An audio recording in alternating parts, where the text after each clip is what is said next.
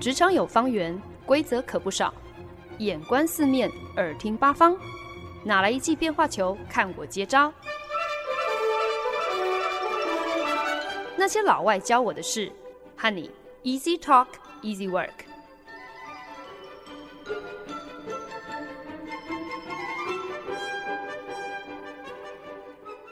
您现在收听的是《那些老外教我的事》，我是节目主持人焕恩。在决定要以晋级的职场巨人为题设计一个节目系列单元之后，我第一个替自己设计的游戏规则就是绝对不可以只讲美国人。我们有太多的世界观其实都是被美国形所，很多产业非常自然的就是以美国作为指标。像是影视娱乐啦、流行文化、科技创新、国际新闻，甚至是金融市场，反正呢，都是把美国看作是绝对的权威，好像全世界就是围绕着这一个国家在运转。既然我只允许自己至多播出一个 quota，一个名额，给一位来自美国的晋级的职场巨人。好啊，其实我承认之前有提到的这个发明家尼古拉特斯拉，他后来也是有入籍美国。哎，可是我不管啦，因为呢，特斯拉他是在塞尔维亚出生的，所以呢，我们就把它当做是塞尔维亚的晋级的职场巨人。总而言之呢，既然我只能够讲一位来自美国的晋级的职场巨人，我当然得要好好慎选。那希望听众朋友跟我一样。会觉得今天在节目当中跟大家分享的这一位真的是非常值得大家更加认识，一起来好好学习的美国晋级的职场巨人。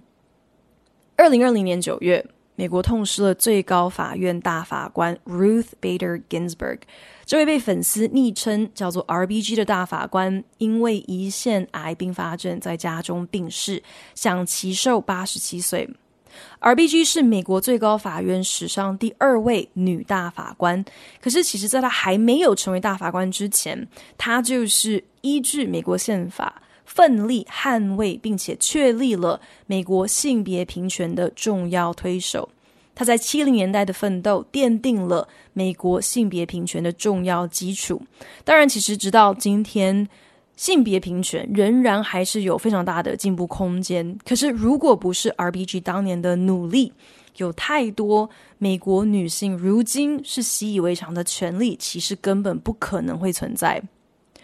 RBG 在最高法院担任大法官，总共是二十七年。在他任职期间呢，每一次开庭，他从来就没有缺席过，甚至当他前前后后。被诊断出两次癌症，RBG 他都听取了前辈过来人的一个经验，会刻意的把他的化疗、把他的手术都安排在礼拜五，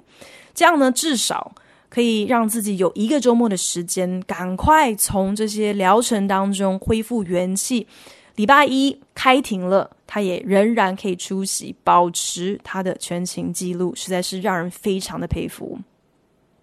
即便他在法律界的成就非凡，可是恐怕就连 RBG 本人都没有办法预料，自己在人生的下半场竟然会成为年轻族群崇拜的指标人物。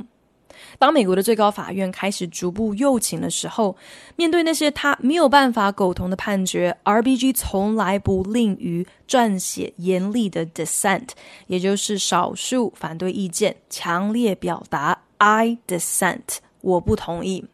正是因为他的犀利措辞，总能够一针见血痛批最高法院判决书的盲点，以及他勇于反驳多数决的强悍，才让现在的美国年轻人开始意识到，原来最高法院对于一般老百姓的日常生活，竟然可以有如此举足轻重的影响。必须要更密切的关注，必须要更积极的参与在政治、参与在政策、参与在这些判决当中。于是呢，这些年轻人就把 RBG 看作是他们的领头先锋。他每分享一篇反对意见，都会在网络上造成极大的回响。年轻人更封给这个 Ruth Bader Ginsburg 一个叫做 The Notorious RBG 这样的一个绰号。直接翻译过来呢，就是恶名昭彰的 RBG。那这个绰号其实是有一个由来的，其实就是套用了一位备受推崇却英年早逝的美国黑人饶舌歌手 The Notorious B.I.G. 这样的一个艺名哦，就是英文字母稍微改变一下排列组合，就啊、变成了 Ruth Bader Ginsburg 的新绰号。当被问到说会不会对这样的一个绰号很感冒的时候，RBG 非常幽默的笑说：“怎么会呢？他跟 The Notorious B.I.G. 有很多的相似之处啊，比如说两个人都刚好是道地的纽约布鲁克林人。好几年前，在台湾，网民也曾经把某一位律师拱出来，称他叫做这个台湾战神。”那为什么可以得到这个战神的名称？不外乎呢，就是因为很多人觉得这个人他有痛骂当权者的魄力，还有狠劲。可是呢，进一步的了解 RBG 的生平之后，我就发现了，声音够大，骂得够狠，这并不构成成为战神的条件。Ruth Bader Ginsburg 这位身材娇小、个性内向、说话轻声细语的女性，在她成为大法官之前，她就已经当之无愧是美国性别平权最骁勇善战的战神。只不过，她选用的武器是她对法律的热爱还有了解。RBG 运筹帷幄、睿智而有前瞻性的拟定了一套逐步带来显著改变的长期策略。可是呢，她并不只是扮演一个幕后参谋的角色，她更亲自站上前线，在最高法院上来陈述、辩证他对于性别平权的坚定信念。年轻人后来还为他发起了一个口号，就是 “You can't spell truth without Ruth”。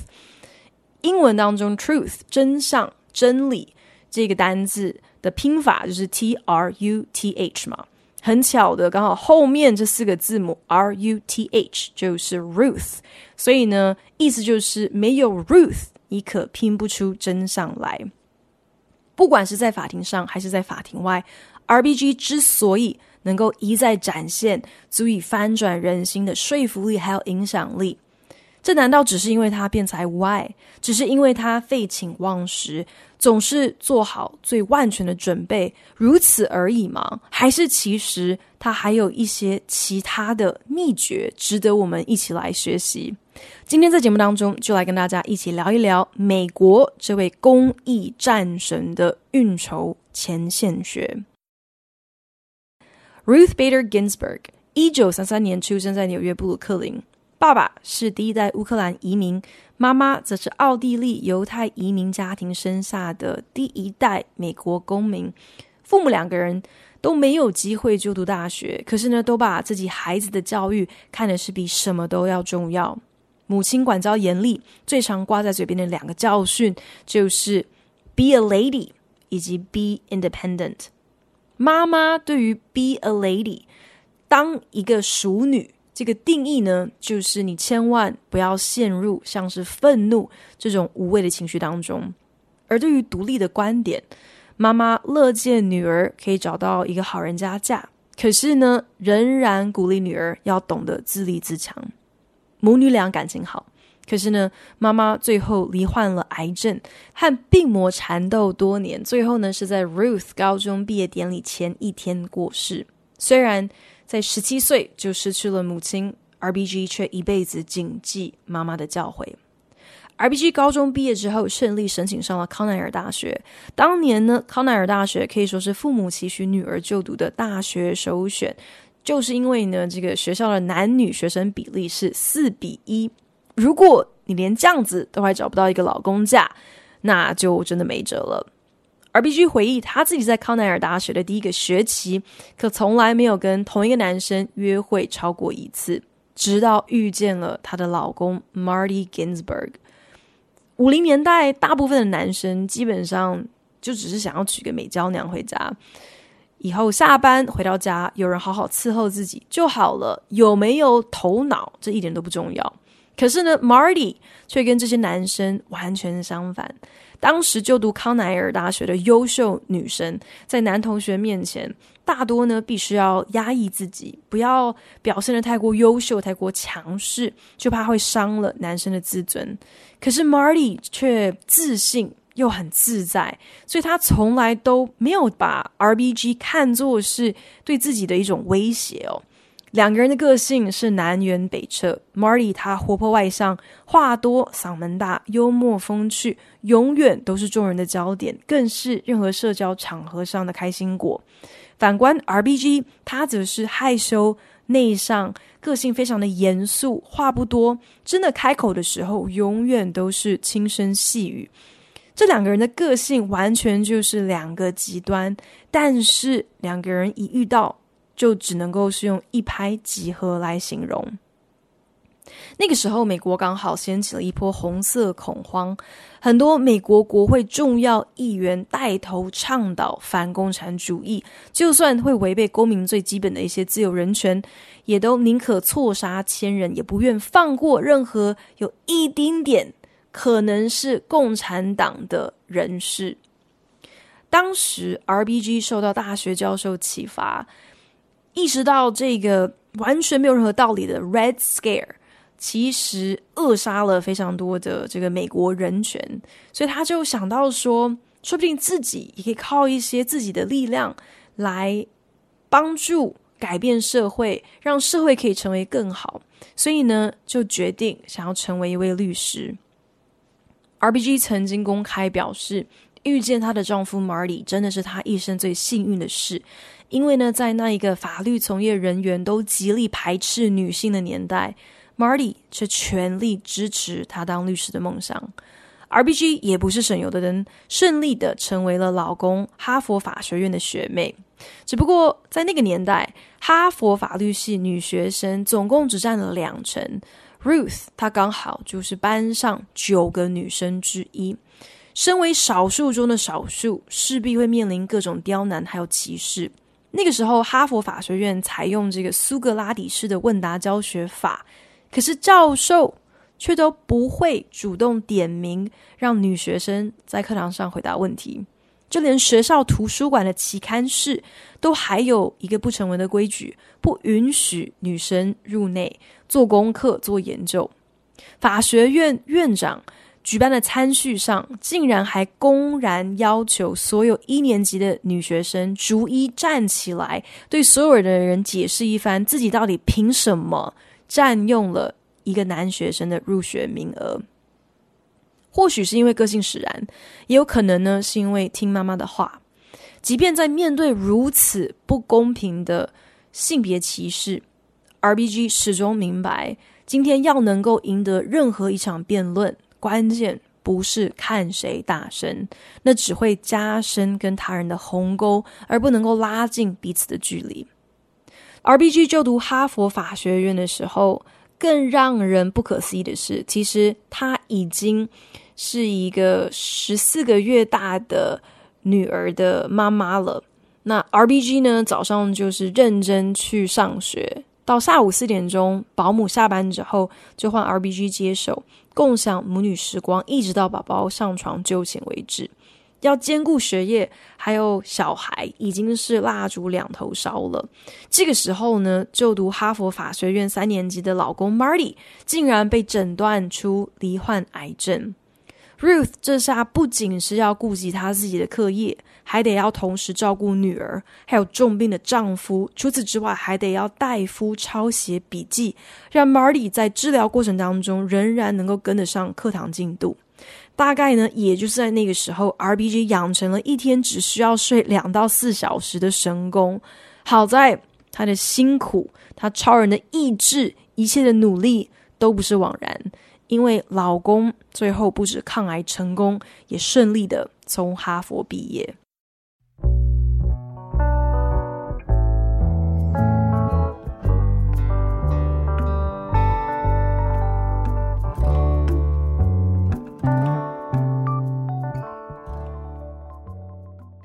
Ruth Bader Ginsburg 是一个不折不扣的工作狂。她担任最高法院大法官之后，常常审阅案情，或者是要撰写判决书，或者是写反对意见的时候，她可以工作一路就是做到凌晨三四点。可是早上九点仍然能够准时在最高法院开庭。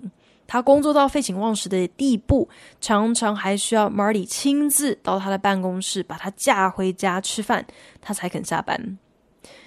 RBG 和 Marty 两个人真的是鶼鰈情深，恩爱相守五十六年，一直到 Marty 在二零一零年因为癌症过世。Marty 曾经被问到说，两个人幸福婚姻的这个秘诀是什么？他开玩笑说，两个人有一个默契。RBG 的法律工作，他从不会知会；RBG 也绝对不插手他下厨做菜。这也正是为什么 RBG 盛赞自己的老公真的是走在时代最前端的新好男人。Marty 的厨艺比老婆还要精湛，好到一双子女都钦点，以后都要由爸爸下厨，妈妈拜托不准踏入厨房一步。Marty 其实也乐在其中，让孩子从小就到处跟人家说。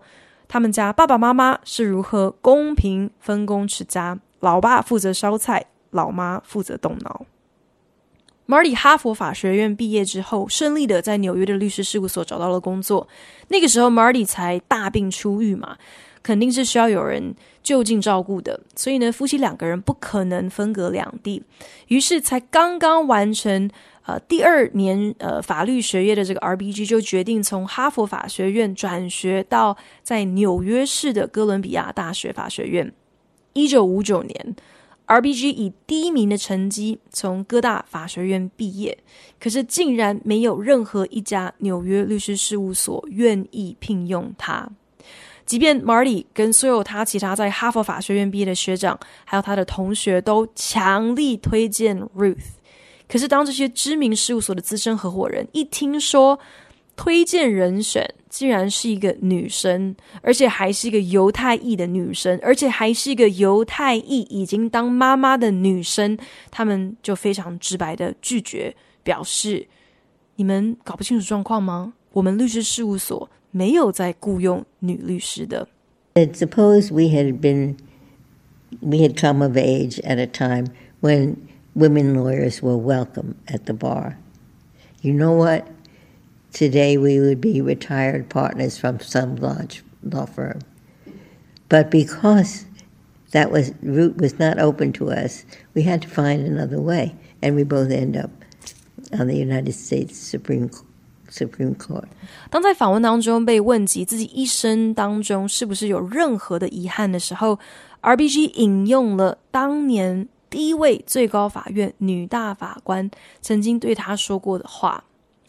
还真是多亏了他俩刚刚好就是生在这样的一个抵制女性成为律师的年代，两个人真的是别无他法，只能够走出一条不一样的路，才会最后有这样的一个机会成为美国最高法院的大法官，不然他们的一生搞不好就是在一个知名律师事务所担任。律师一路爬到资深合伙人的位置之后，就早早退休养老，也就不可能为国家带来这些巨大的改变。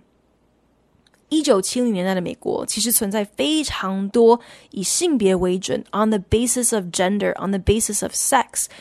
彻底压制女性权益的法律条文，摆明就是性别歧视的法条，根本无孔不入。其中包含有明文定定了，丈夫就是一家之主，他可以独自决定要住在什么地方，建立家庭。做妻子的只有服从的份。当时美国各州甚至还允许企业主可以以怀孕为由合法开除女性员工。银行甚至还可以要求女性需要有丈夫联名背书才可以进行借贷，更有十二州的州法载明不可以起诉强暴妻子的丈夫。The gender line helps to keep women not on a pedestal, but in a cage.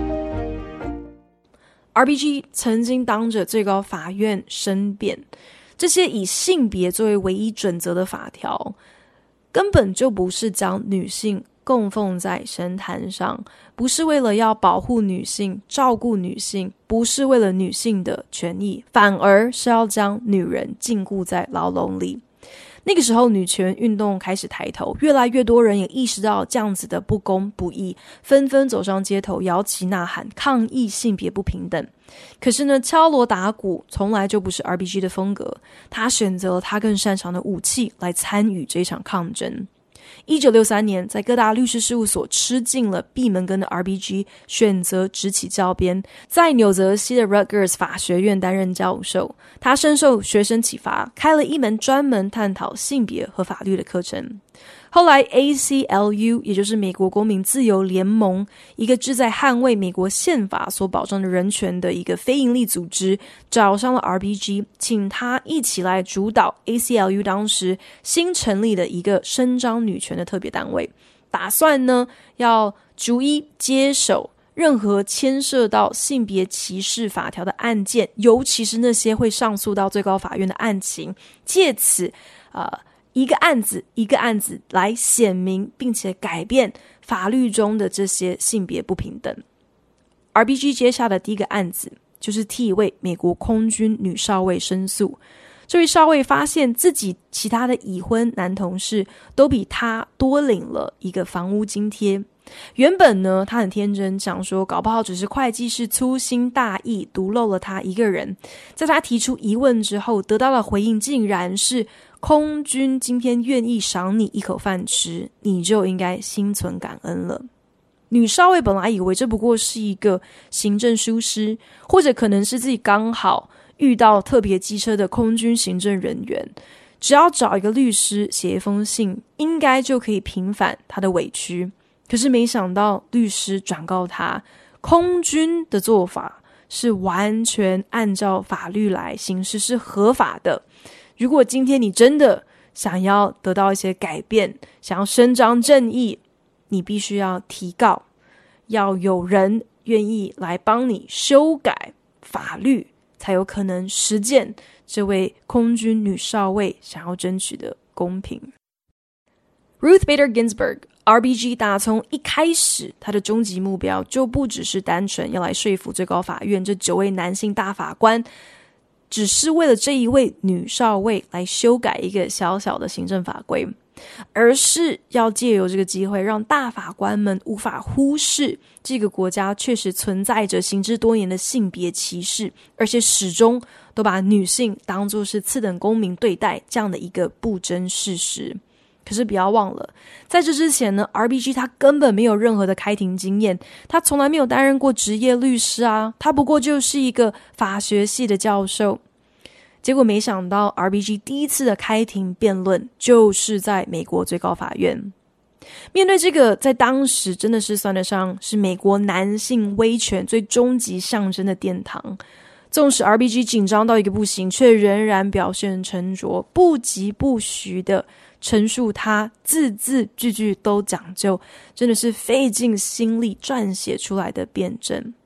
RBG 当时更引用了一位十九世纪致力争取种族平权还有两性平权的民权斗士 Sarah Grimke 的名言：“I ask no favor for my sex. All I ask of our brethren is that they take their feet off our necks.” 我不求我的性别获得特殊待遇，只求我的男性同胞把他们的脚从我们脖子上移开。最高法院最终裁定，这位空军女少尉胜诉，理当获得跟男军官一样的津贴。但是，RBG 就这个案子所提出来的另外一个诉求，请求最高法院可以比照保障种族平权的准则来修订有性别歧视的这些法条。这个提议最后是以四比五的票数没有能够通过，但是 RBG 并没有因此而灰心，因为他很清楚知道，不可能一夕之间就带来体制上呃全面的改变嘛。他早就做好心理准备，他势必得要不断一而再再而三的提出同样的辩证，才有可能看到转机。对于他的使命。RBG 从一开始就采纳了一个更宏远的眼界，知道成功不可能一蹴可及，更明白他今天并不只是单纯在为了女性的权益奋斗，他是为了性别的平等而奋斗。所以呢，在一九七五年，他接下了一个案子，他所代表的这个原告是一位官夫，妻子生下儿子之后就不幸过世了。这位单亲爸爸为了儿子打起精神来，但是当他前往社会局想要申请丧偶的育儿福利金时，却被行政人员告知，这个是专属单亲妈妈的福利津贴，他资格不合，申请被拒。可是他唯一不符合的资格就是他的性别啊！如果今天死的是他，不是他的老婆，那么他的老婆就可以合法取得这个育儿福利金。RBG 接下这个案子，是因为他非常睿智的看穿了，可以利用这个个案来证明，以性别为差别待遇作为前提所订定的任何一个法律，不分性别，对所有人都会带来深远的负面影响。RBG 拟定了一套逐步攻破、长期抗战的策略，来为性别平权奋斗。每接一个案子，就像是在替地基多砌上一块砖。可是当时全是老白男人当道的最高法院，其实没有办法完全理解 RBG 想要说的。在这些老白男人、老白大法官的认知当中，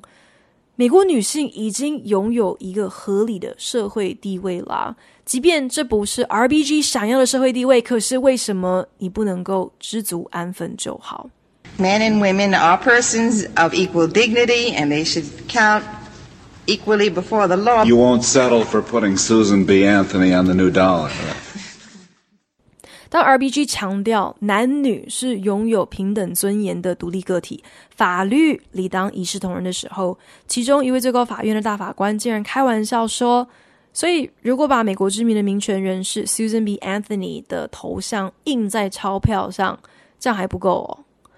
遇到大法官们如此轻浮或者是不以为然的态度的时候，RBG 总是想起了母亲的教诲：千万不要被激怒，就把自己当做是幼稚园老师，耐住性子来机会教育这些搞不清楚状况、也不了解民情的老男人吧。除了善用滴水不漏的缜密逻辑，还有事实辩证，RBG 最有智慧、最具说服力的策略，就是在这些老男人脑中植入一个念头：你希望你的女儿、你的孙女是在一个什么样子的社会长大？RBG 在一九八零年被美国卡特总统提名成为了联邦法院华府地方上诉法院的法官时，老公 Marty。已经是纽约可以说是最成功、最顶尖的税法律师，所以很多人当时都语带同情，还有有一点佩服的跟 RBG 说：“哇，你得要在华府和纽约之间来回通勤，肯定很累吧？”会这么说，只因为这些人难以相信，甚至无法想象。一位事业有成的男人，有可能会以妻子的工作为重，连根拔起，搬到一个新的城市。可是呢，这对法律界的模范夫妻最难能可贵的地方，就是对彼此的包容还有体贴。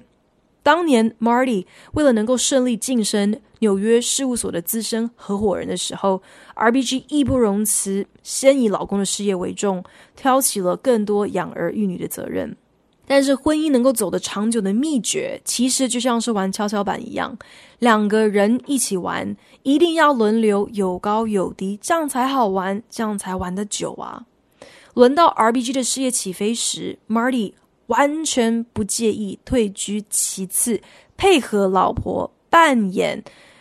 妻子大人的绿叶角色，甚至还常常开玩笑说：“我会搬到华府来，全是因为我老婆找到了一份很棒的工作。”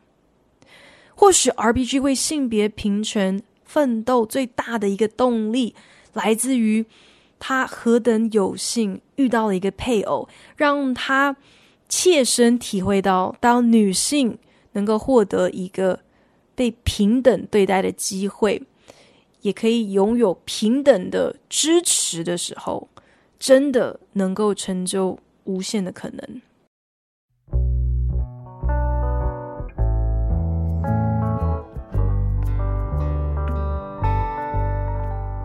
本节目由好家庭联播网、台北 Bravo FM 九一点三、台中古典音乐台 FM 九七点七制作播出。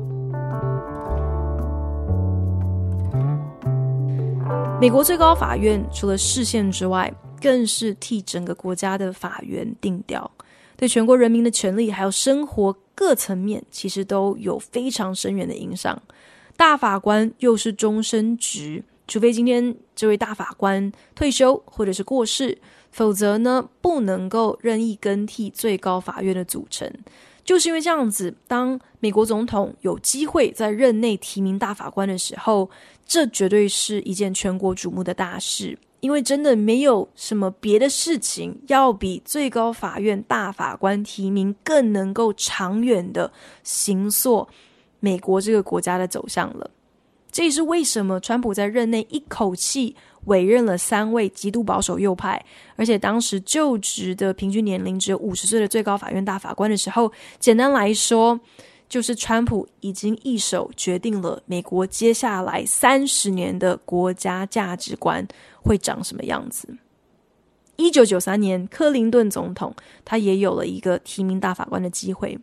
RBG 虽然在考虑人选这个清单当中，可是呢，因为他那时候已经六十出头了，所以大家都推测克林顿一定会选择一个更年轻、可以做更久的法官人选。大家都不觉得。这个 RBG 在这个清单的排名是很前面的，再加上 Ruth Bader Ginsburg，她的个性非常的内向，她根本不可能会自吹自擂、自我推销来争取这个机会，所以呢，所有人基本上都觉得 RBG 应该是无缘出现了。